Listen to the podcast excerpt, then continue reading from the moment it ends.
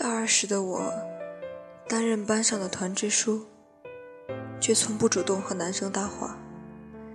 因为文静中带点矜持的我，在懵懂的心绪中，正编织着对爱情的美好憧憬，期待着自己的白马王子能如期而至。而那些经常出现在我周围、殷勤备至的男生，却始终未曾步入过我的心房。也许是他们刻意的举止、浅显的言语，使我只能以一种冷静而从容的目光来和他们交往。于是，那些不期而至的相约、炙热多情的信件，每每都会黯然离去。而他的出现。使我矜持的心无法再缄默下去。他是我们新当选的班长，个子很高，戴着眼镜，既文静又有着书卷气。他安静而不爱张扬，沉稳而不显浮躁，是我喜欢的那一类男孩。平常班上的活动是由我和他来共同主持的，工作上的接触使得我们在一起的时间多了起来。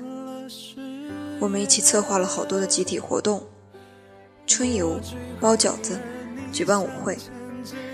我逐渐发现，在他言语不多的外表下面，有着一颗细腻而敏感的心。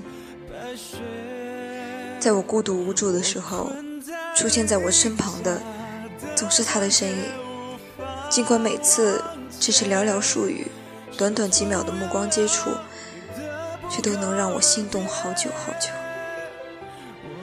虽然他有很多机会，但他从不在女生面前过分表现自己的才能。虽然他有很多的理由可以接近我，但他从不去利用。亦或是外表显得冷漠、高傲的我，会让他有一种不好接近、拒之千里的感觉，会让他感到犹豫，会让他徘徊不前。然而，我对他又何尝不是这样呢？于是，教室里，我开始喜欢坐在前排靠近的位置，这样，在上课时，我看黑板的同时，眼角的余光就可以瞥见他的身影。而他坐在那儿，平静地记着笔记，安静地听着讲课。即使第四节是最枯燥乏味的电机课，他依然没有显露疲惫的神情。如果。能和他在一起，生活一定会很有情趣。每当这时，我都会这样傻傻的想着。其实，并非只有我一人对他有这种感觉，在班上，有不少女孩暗地里都喜欢他，私下里谈论着他，甚至善意的开着我和他的玩笑，故意的拉近我和他的距离。但彼此的矜持、自傲。谁也不愿率先跨过那道羞涩的栅栏，又有谁知道外强内柔的我在心里早就为他所折服，为他的一举一动所萦绕。只要有一天他能来主动牵我的小手，我就会丢弃所有的伪装，卸下所有的包袱，把我的文弱、我的伤感、我的痴情都托付给他，让他用心去呵护。还要把我的才华、我的善良、我的美丽都奉献给他，让他安心的享用。转眼就到了大四，嗯，母亲也催促着我该找个对象了。我望着双鬓斑白的母亲，凝视着她那日渐佝偻的身身影，倾听着她那夜间传来的沉重的叹息声，不争气的泪水。就会从我的眼中掉下来，弄湿一片枕巾。因为我渐渐感觉到那份无望，似乎正在远离着我。那憧憬的梦想正在破碎着。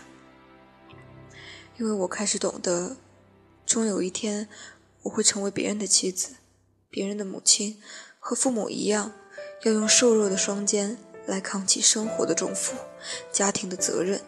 即使我的丈夫不是他，这期间街坊邻居给我介绍了一个又一个，而我对他们的挑剔近乎到了苛刻的程度，因为我总不自觉地拿他们和他相比，他们的优秀，他们的财富，在我的眼里永远只是一缕过眼云烟，他们的魅力，他们的帅气，始终未能让我的心跳加速。终于，我清醒过来，这样下去是不会有任何结果的。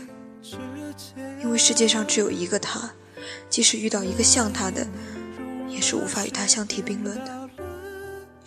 这次，母亲亲自为我挑选了一个，她告诉我，雷家境好，文凭也很高，人也挺随和的，要珍惜这次机会。我没有让母亲失望，开始和雷交往下去。每个周末，雷都会在校门口来接我回家，周一把我送回去。和雷的一切交往都显得平淡无奇，没有任何的波折，也没有任何的冲动。只是他的关怀，有时会让我莫名的落泪。因为还有一个男孩，一如既往的在这样关怀着我，虽然他至今没有表露出任何的爱意。毕业设计、答辩都完了，今晚是我和他最后一次举办班集体活动。毕业舞会，明天我就要和雷离开这所美丽的校园，离开武汉这座喧嚣的城市，因为我准备答应嫁给雷。然而，却有很多的思绪，很多的伤感，无法轻易挥手掠去。他那熟悉的身影，却也无法带走。今晚的舞会上。他穿着一身深色的西服，既庄重得体，又帅气十分。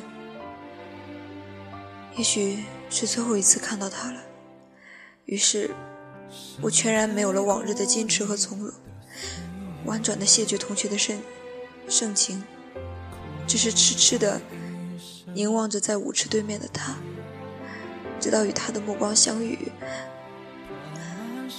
他的举止凝固了。周围的一切似乎也沉浸在了我们目光交流中，认真的体会着我们之间心灵的交融。他迎着我的目光走了过来，第一次轻轻地牵着我的手，步入舞池。我们在柔缓的舞曲的带动下，轻轻地舞动起来。我情不自禁地将头轻轻靠在他的胸膛上，任泪水。肆意的滑落脸颊，沾湿长发，滴落在他的胸前。我就这样带着满脸的泪水，和他跳了一曲又一曲，直到他轻声的叫我名字。我扬起脸，用噙满泪水的眼眸注视着他，他的目光充满了温柔，是我从来都未曾见过的。他柔柔地对我轻声说道：“我喜欢你。”我的胸口被猛烈地撞击了一下，泪水再次奔涌而出，迅速地漫过眼眶，滑落在早已湿润的脸上，一颗一颗地落在胸前，掉在地上。等了两年，终于在要走的前夜，听到了这句久违的话语。为什么你不能早一点鼓起勇气？可以保持的距离，早就一次次的将我的矜持击打的溃不成军，无法再度设防。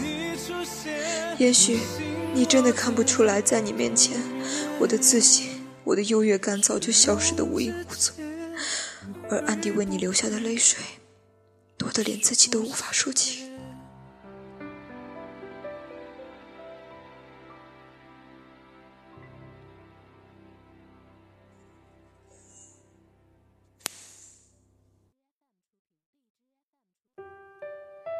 难道我就是为了等这句话，而迟迟未将雷的钻戒戴在手上，而将婚期一延再延的吗？我真的是这么的不争气，固执的无法将狠心的你忘掉吗？其实，我是根本不愿意将你忘掉。于是我问自己：我还会走吗？不会，因为在这里，我找到了生命中的另一半。虽然有点晚，但很及时。我会怪他说的太晚吗？也不会，因为不轻易允诺的话语，才会更加的圣洁。时光飞逝，如今的我，再也不是那个为爱情流泪的女孩了。当我终于将这个真实的故事写完时，就像一个刑期刚刚服完的犯人，有一种如释重负的感觉。虽然已经过去了好几年。有些场景，却仍然恍如隔夜，仍然历历在目，无法抹去。由于种种原因，我最终没能嫁给自己深爱的那个人。每当我想起那个少不更事的女孩子，在春天静静地坐在教室的窗前，苦苦地等候着一个男孩的爱情时，心中都会泛起淡淡的苦涩滋味。那种心无杂念的纯情岁月，就如童年时天空上的白云一样，早已一去不回了。